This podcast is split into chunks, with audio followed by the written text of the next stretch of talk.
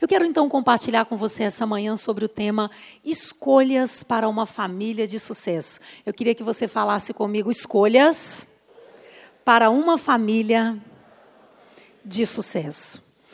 Eu sei, o pastor Ricardo perguntou aqui quantos solteiros.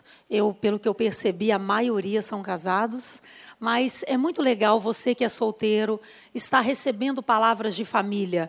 Eu julgo assim que um dos sucessos do meu casamento é porque quando nós éramos solteiros, eu e o pastor Ricardo, nós é, nos conhecemos na igreja, nós participávamos de muitas conferências e a gente teve o privilégio de ser vacinado.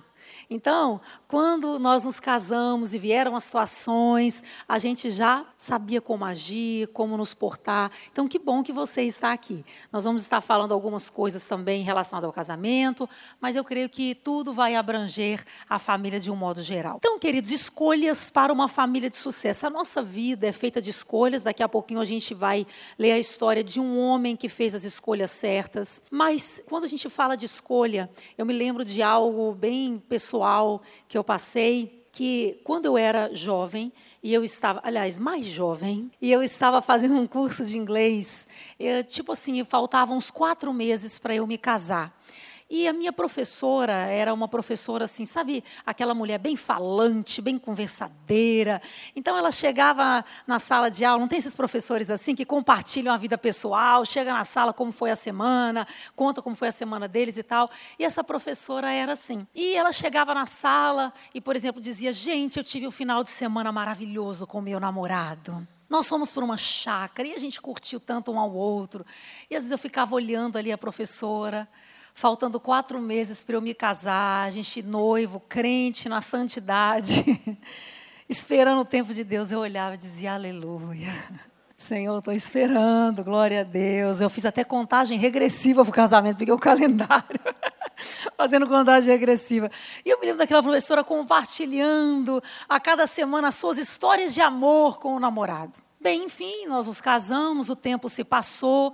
Em torno mais ou menos de, vamos dizer, quatro anos depois, eu tive a oportunidade de retornar e fazer uma, um aperfeiçoamento no inglês. E quem eu encontro? Aquela professora na sala de aula. Eu já tinha minhas duas filhas, glória a Deus, a nossa vida estava encaminhada. Quando eu encontrei a minha professora, eu falei, professora, tudo bem, que bom te ver e tal. E mulher, a gente vai compartilhando, conversando. Eu falei, professora, e aí, me conta, como é que tá aquele relacionamento? Ela, ela parou e falou, ih, Maíla, a gente já terminou há muito tempo. Eu falei, é mesmo? Ela falou: não, não deu em nada. E pior, a gente terminou, a gente não se fala mais. Foi horrível, mas já passou. E queridos, na hora que eu ouvi aquilo, a minha professora falando aquilo, eu parei, sentei no meu lugar. E eu senti como o Espírito Santo, assim, ministrando ao meu coração e falando: tá vendo, filha? Você viu como você fez a escolha de esperar Olha como está a sua vida e a vida da sua professora hoje. E eu senti como é, aquele ditado, né? Senti como o Espírito Santo me fala naquele ditado que diz assim, tá vendo? Uns comem a carne e depois roem o osso a vida toda. Mas você, minha filha, você roeu o osso antes. Agora você vai comer a carne muitos anos. Aleluia. E foi uma ministração para mim. Eu senti Deus ministrando ao meu coração. E eu pude ver aquela professora tão perdida na sua vida sentimental. Por quê? Porque ela fez as escolhas erradas. Sabe, queridos, a nossa vida é feita de escolhas. O que você escolheu, o que você tem escolhido fazer hoje, as opções que você tem feito hoje na sua família, o que você vai colher amanhã? O que você escolheu ontem é o que você está vivendo hoje. E eu gostaria que você abrisse a sua Bíblia, por gentileza, lá em Gênesis, capítulo 6. A gente colocou até no telão ali também o texto. Você também pode acompanhar a leitura. Gênesis, capítulo 6. Aí vamos ver os versos 12 a 14. E a gente vai ver este homem, nós conhecemos bastante essa história, Noé. Um homem que fez as escolhas certas. Glória a Deus. Então vamos acompanhar a leitura. Gênesis 6, Vamos ali vendo. Verso 12. Ao ver como a terra se corrompera, pois toda a humanidade havia corrompido a sua conduta, Deus disse a Noé: Darei fim a todos os seres humanos, porque a terra encheu-se de violência por causa deles. Eu os destruirei juntamente com a terra. Você, porém, faça uma arca de madeira de cipreste, divida em compartimentos e revista de piche por dentro e por fora. Pode continuar. Verso 18 mas com você estabelecerei a minha aliança, e você entrará na arca com seus filhos, sua mulher e as mulheres de seus filhos. Verso 22. Noé fez tudo exatamente como Deus lhe tinha ordenado. Aleluia. Noé fez quase tudo o que Deus tinha ordenado? Não. Noé fez exatamente tudo que Deus lhe havia ordenado. Sabe, queridos, Noé fez as escolhas certas. E você sabe muito bem o final dessa história, quando toda a sua família foi resgatada. Uma das coisas que me chama mais atenção nesse texto é porque Noé era um homem que andava com Deus, era um homem temente a Deus. Mas na hora que veio o julgamento sobre o mundo, Deus não salvou só a Noé. Porque Deus não tem compromisso, queridos, somente com o indivíduo. Deus salvou a família de Noé, porque Deus tem compromisso com a família daqueles que o temem. Aleluia! O nosso Deus é um Deus de família. E Deus não disse somente a Noé: Noé, vai, constrói uma arca, você tem me servido, eu vou te salvar. Deus não falou isso. Deus disse: vai entrar na arca, seus filhos, seus filhos são filhos da promessa. Quem recebe essa palavra? Amém? Vai entrar na arca, sua mulher. Meu irmão, sua mulher não fica de fora. Não é outra, é a sua. Aleluia. É a sua esposa. E as mulheres dos seus filhos, suas noras. Que lindo como o nosso Deus é um Deus de família. Eu sei que eu poderia falar muitas coisas aqui de como nós podemos fazer para termos uma família de sucesso, algumas escolhas.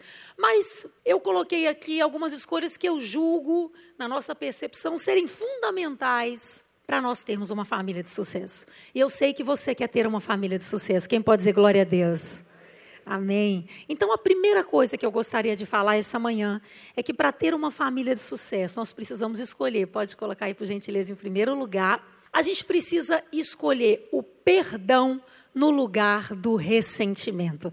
Eu queria que você falasse comigo, por gentileza. Diga assim: o perdão no lugar do ressentimento.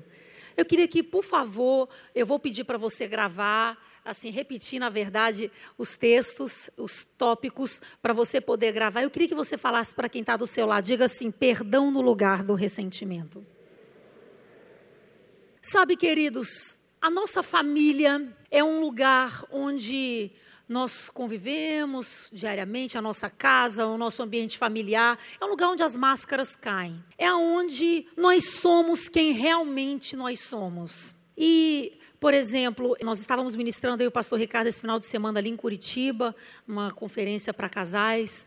E quando o pastor Ricardo acabou de ministrar, uma esposa de pastor que estava participando da conferência, ela chegou para mim ali e falou: Pastora Maírla, parece que o pastor Ricardo estava na minha casa hoje à tarde. Tudo que ele falou que eu preciso fazer foi o que aconteceu. Eu falei, querida, sabe por quê? Porque, na verdade, mulher é mulher, homem é homem, filho é filho, criança é criança, adolescente é adolescente, em todo lugar. E nós, às vezes, achamos que acontecem adversidades, situações difíceis, é, brigas, contendas, só na nossa família. Mas a verdade, queridos, eu posso afirmar que cada família que está aqui representada essa manhã tem os seus desafios. Cada família que está representada aqui essa manhã, por mais tranquila que seja, é, por mais que conheça a palavra de Deus há muito tempo, nós temos os nossos desafios.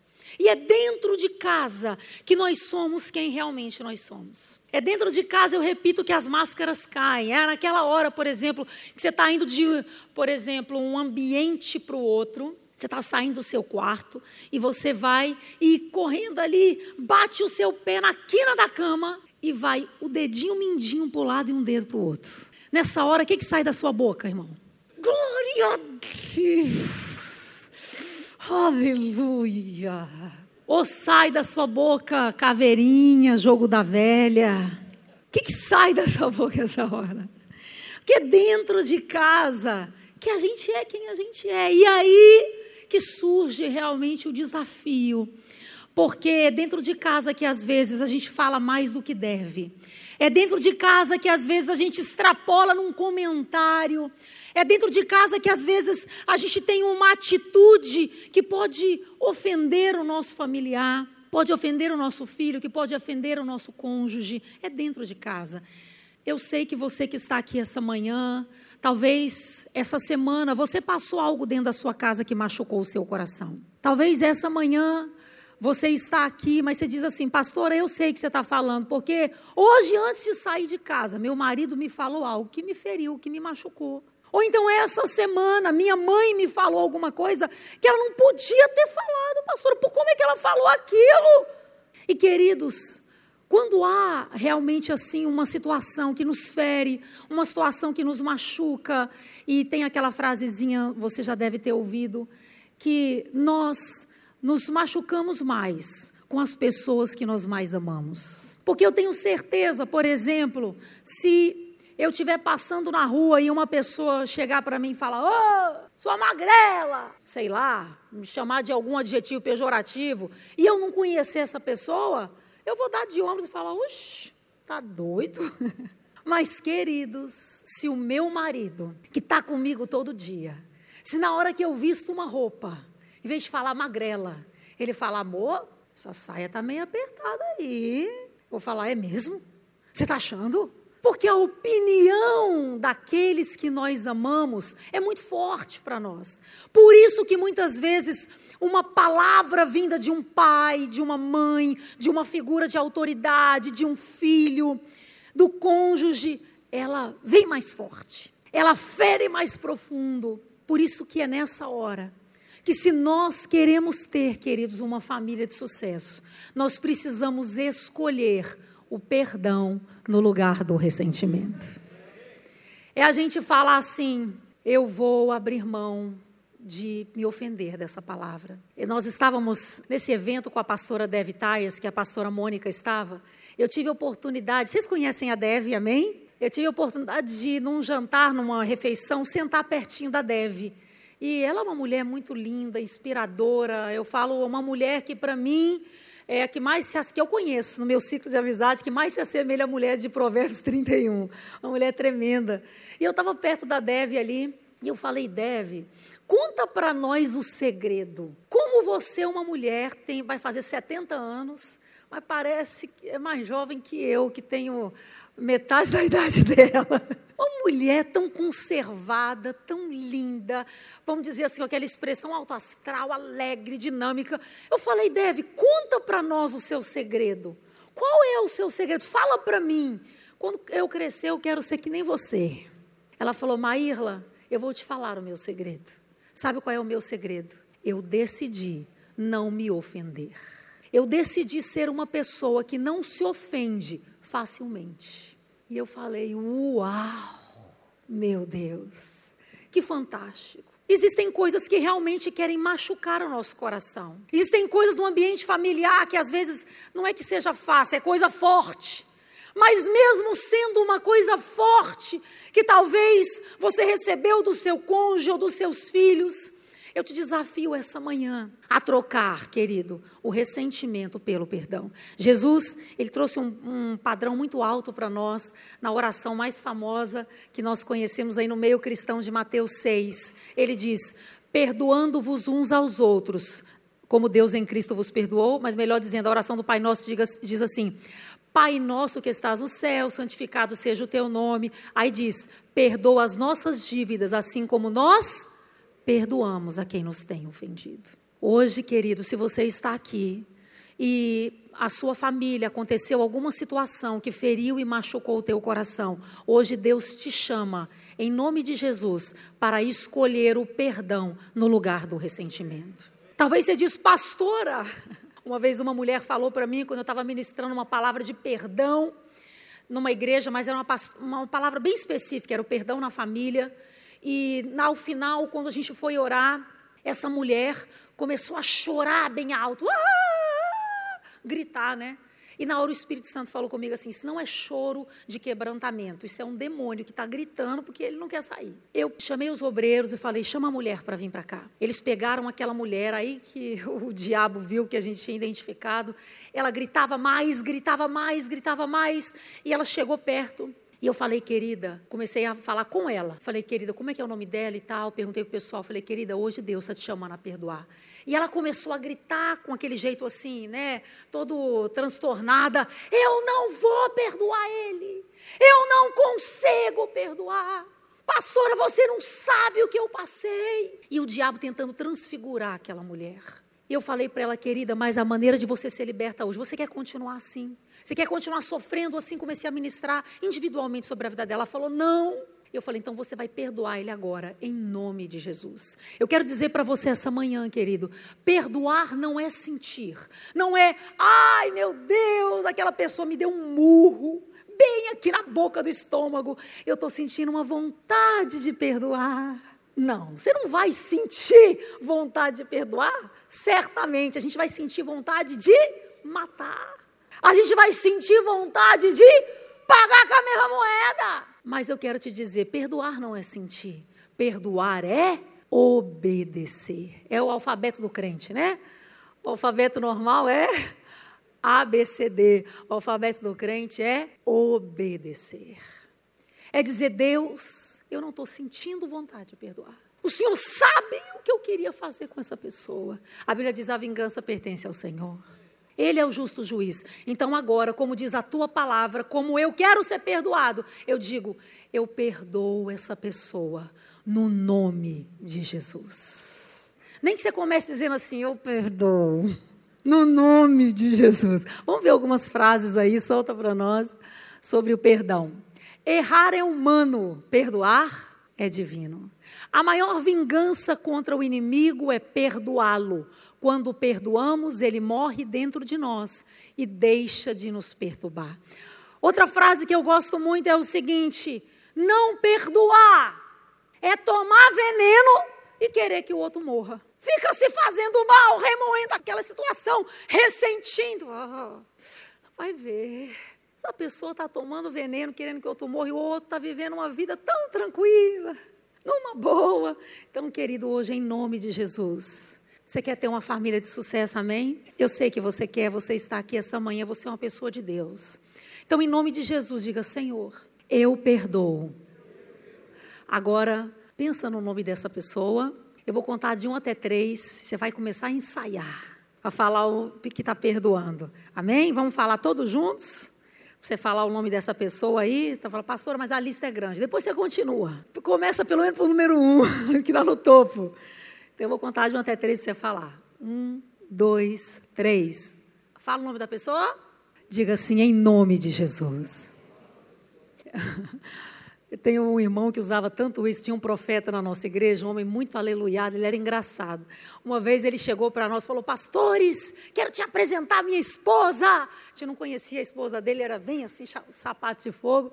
Aí ele chegou para nós: Quero te apresentar a minha esposa, aqui é a Maria. A gente falou: oh, Muito prazer, Maria. Maria, e ele falou: Ela aqui é minha esposa, que eu amo em nome de Jesus falar eu amo em nome de Jesus, tem hora que a gente tem que fazer isso.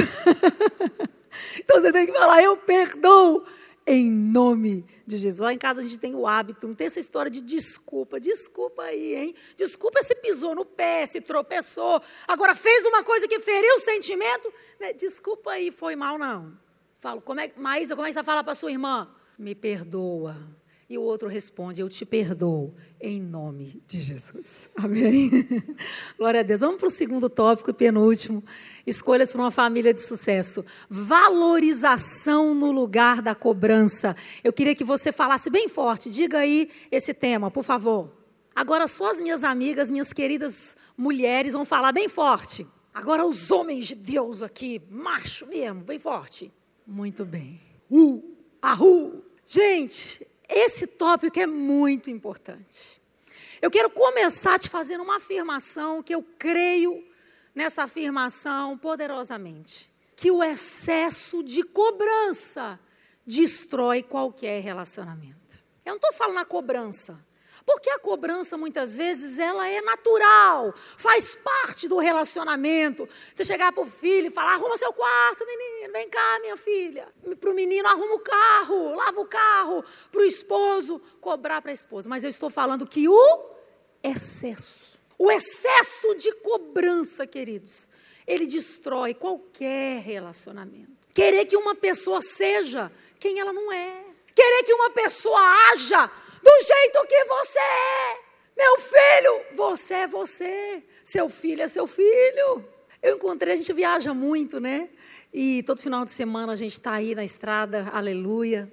E uma dessas viagens que nós fomos, é, nós passamos uma situação engraçada nesse ponto, um irmão que foi nos buscar, muito gentil no aeroporto. Nós estávamos fazendo o translado é, do aeroporto para a casa dele, preparou um lanchinho para nós. Ele começou a falar do filho, que ele tinha um filho único.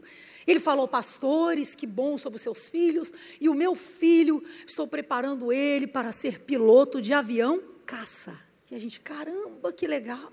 Pastores, já dou alimentação para ele balanceada, já tudo para a vista enxergar bem, para não ter problema de usar óculos, né? Que, que piloto tem isso.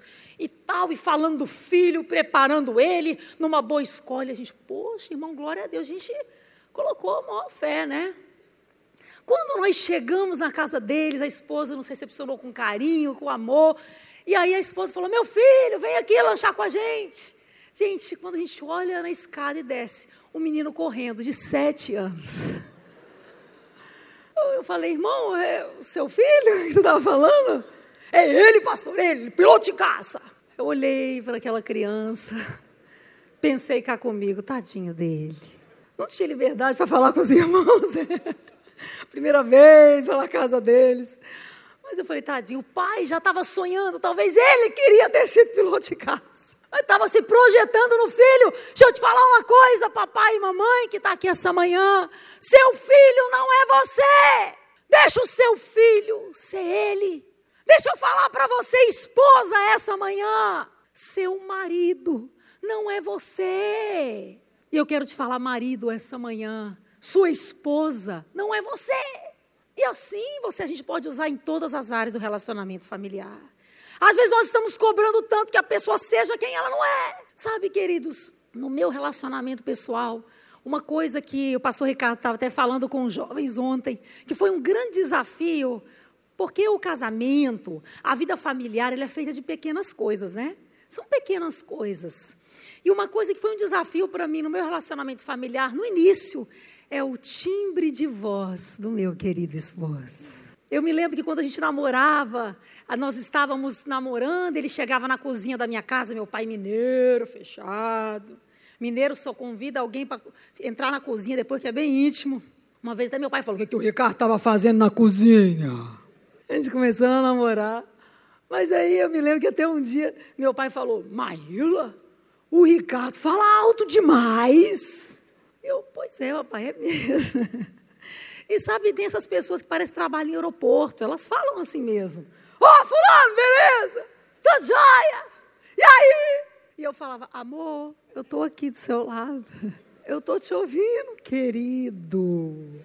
E algumas vezes eu comecei a tolir o meu amado esposo, que me aceita tanto como eu sou, slow motion. Que ele é ligado na tomada do 220. É.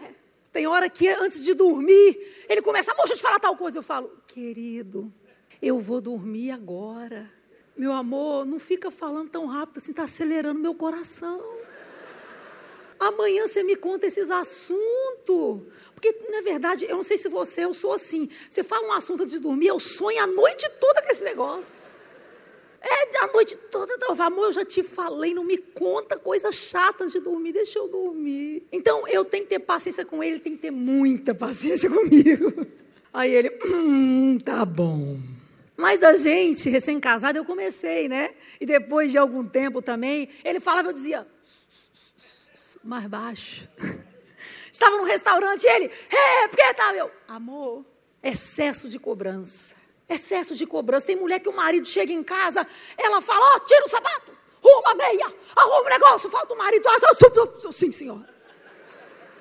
Tem marido que quer que a esposa haja de uma maneira. Olha, você Tem que ser que nem a pastora deve. Oi, querida. I love you. A Deve fala mil vezes, né? I love you so much. I love you so much. E a sua esposa não é. I love you so much, querido. A sua esposa é, vamos lá, galera, vamos fazer, vamos pilhar, acontecer. Sua esposa não é assim, irmão. Você não casou com ela assim? Aceita essa santa. Meu Deus! Se você casou com uma mulher agitada, provavelmente você é tranquilo. Já pensou dois teletubbies vivendo na mesma casa? Quem é que ia aguentar? Oi, mamãe, bom dia.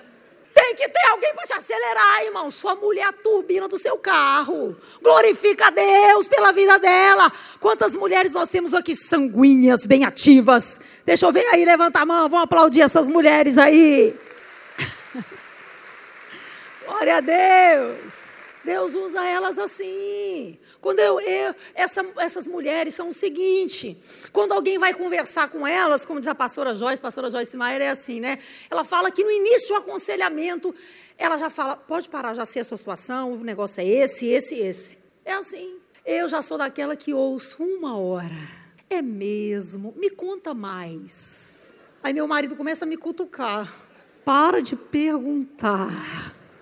Cada um é cada um, amém? A melhor maneira de você ajudar o seu cônjuge, o seu filho, o seu pai, a sua mãe a mudar é aceitando ele como ele é. E continuando a minha história do meu esposo, quando eu comecei a falar menos, abaixa a voz.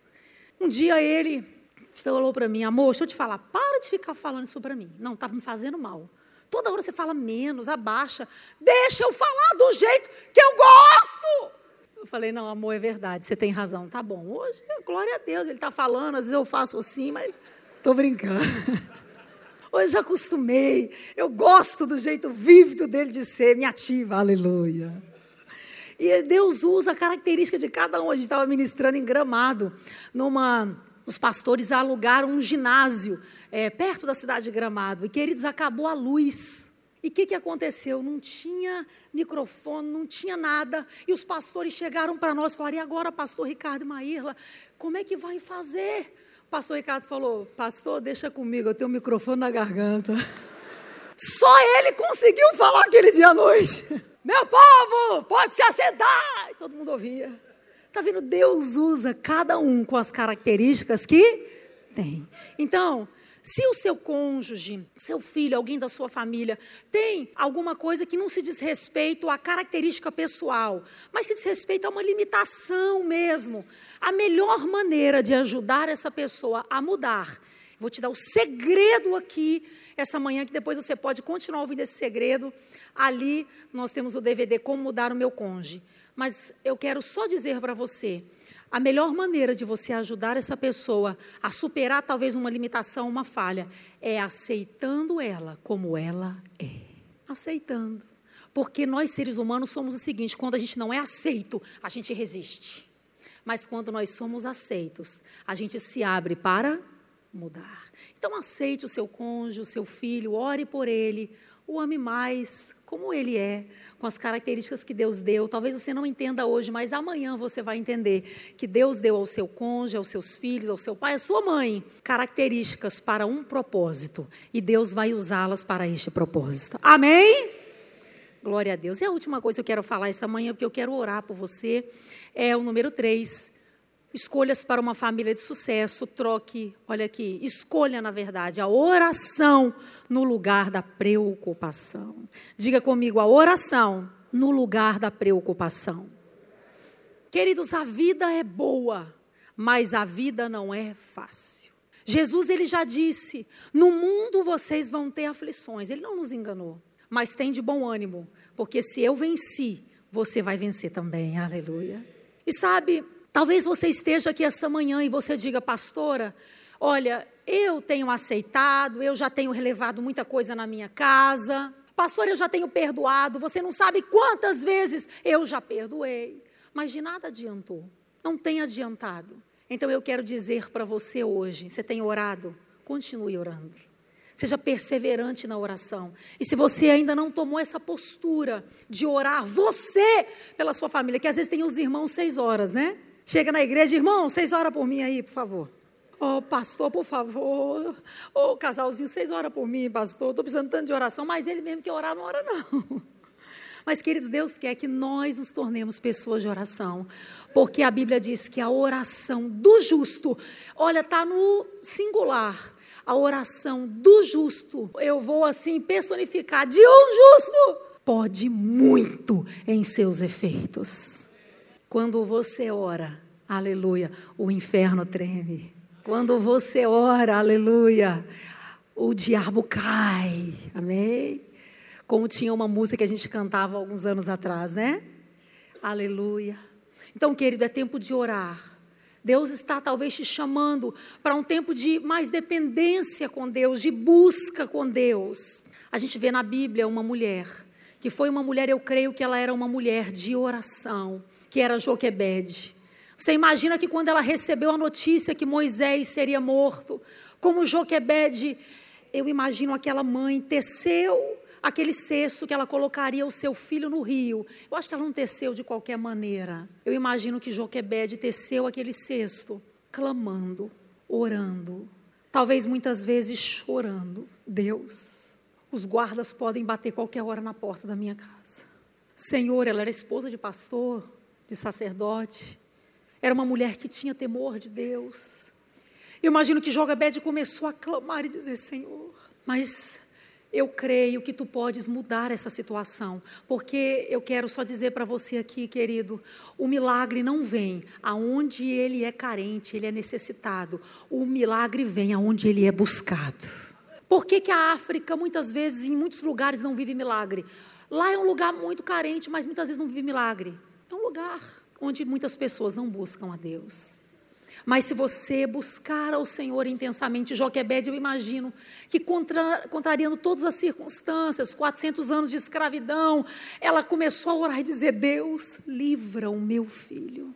Quando ela colocou aquele filho no cesto, imagina, gente, num rio, ela colocou com fé. Eu tenho certeza que a fé dela era tão grande que ela não imaginou que estava colocando o seu filho no rio, ela estava entregando ele completamente, inteiramente nas mãos de Deus, perdendo um controle, porque existem momentos que para a gente viver o milagre de Deus na nossa vida, nós precisamos perder o controle. Talvez até hoje você tenha estado no controle de tantas coisas, das tuas finanças, da vida dos teus filhos, do teu casamento, tentou de tantas formas, de tantas maneiras e não tem dado certo. Hoje Deus te chama essa manhã, perde o controle, coloca completamente nas minhas mãos e você vai ver o que eu vou fazer. Aleluia.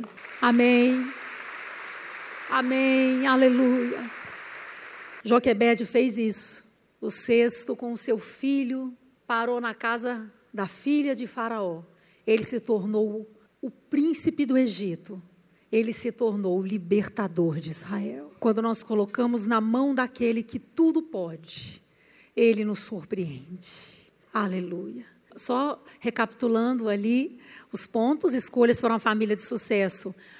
Perdão, vamos falar juntos? Em primeiro lugar, em segundo lugar, em terceiro lugar, Amém. Deus está aqui. Eu não sei qual foi o tópico que a gente compartilhou essa manhã que mais ministrou ao seu coração, que Deus mais falou com você. Essa palavra não tem objetivo de te pôr para baixo, nem de te condenar, nem de te acusar, nem de trazer culpa sobre você. Hoje o Espírito Santo está aqui e ele muitas vezes nos alerta, nos mostrando o caminho certo. Se você estava tomando caminhos contrários e fazendo escolhas que estavam prejudicando a sua família. E você conseguiu enxergar isso esta manhã. O Espírito Santo está aqui para te ajudar. Jesus está aqui essa manhã. Você não está só. Peça a Ele, Senhor, me ajuda. Fale com o Senhor nessa hora.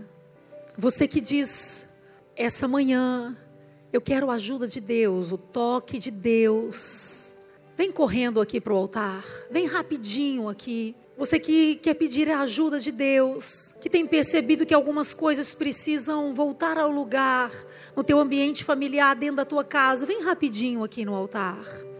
Vem aqui entrega em reconhecimento, Deus, eu te quero, eu preciso de ti. Eu te entrego, Senhor, me ajuda com a minha família. Você que quer pedir que Deus te ajude, talvez você às vezes tenha conseguido em parte, mas precisa de um milagre. Vem rapidinho aqui, nós vamos orar especificamente por você. Algo que Deus me mostra aqui essa manhã, eu tenho uma visão. E eu vejo Deus abrindo o peito de uma pessoa, de pessoas, e o Senhor movendo lá dentro, lá dentro. Andarabachá. Está doendo, né? O tratamento de Deus está sendo doloroso. Andarabachá. Mas você pediu a Deus, Senhor, dá-me o teu coração. Dá-me o teu coração. E Ele está fazendo um transplante em você. E dói mesmo. Dói mesmo abrir o peito. A nossa filha segunda fez uma cirurgia no coração. E quando ela ficou sabendo da cirurgia, ela Estava no pré-operatório tranquila, feliz, quando eu a reencontrei no pós-operatório, com o peito rasgado, costurado, cheia de dreno, cianótica. Ela disse: Mamãe, eu não sabia que ia doer tanto. Ela estava à base de morfina e ainda sentia muita dor. Talvez você está aqui essa manhã e você pediu Deus, me dá o seu coração. E o teu peito está aberto. E ele começou a fazer o transplante.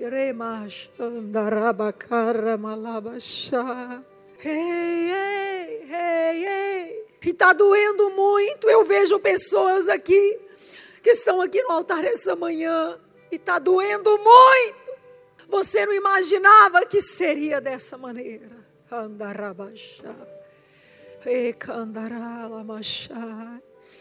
Mas se passaram dois meses, três meses depois do pós-operatório. A Bianca tinha uma certa insuficiência cardíaca, mas depois de três meses depois dessa, dessa cirurgia, foi feito os exames e o seu coração estava completamente normalizado.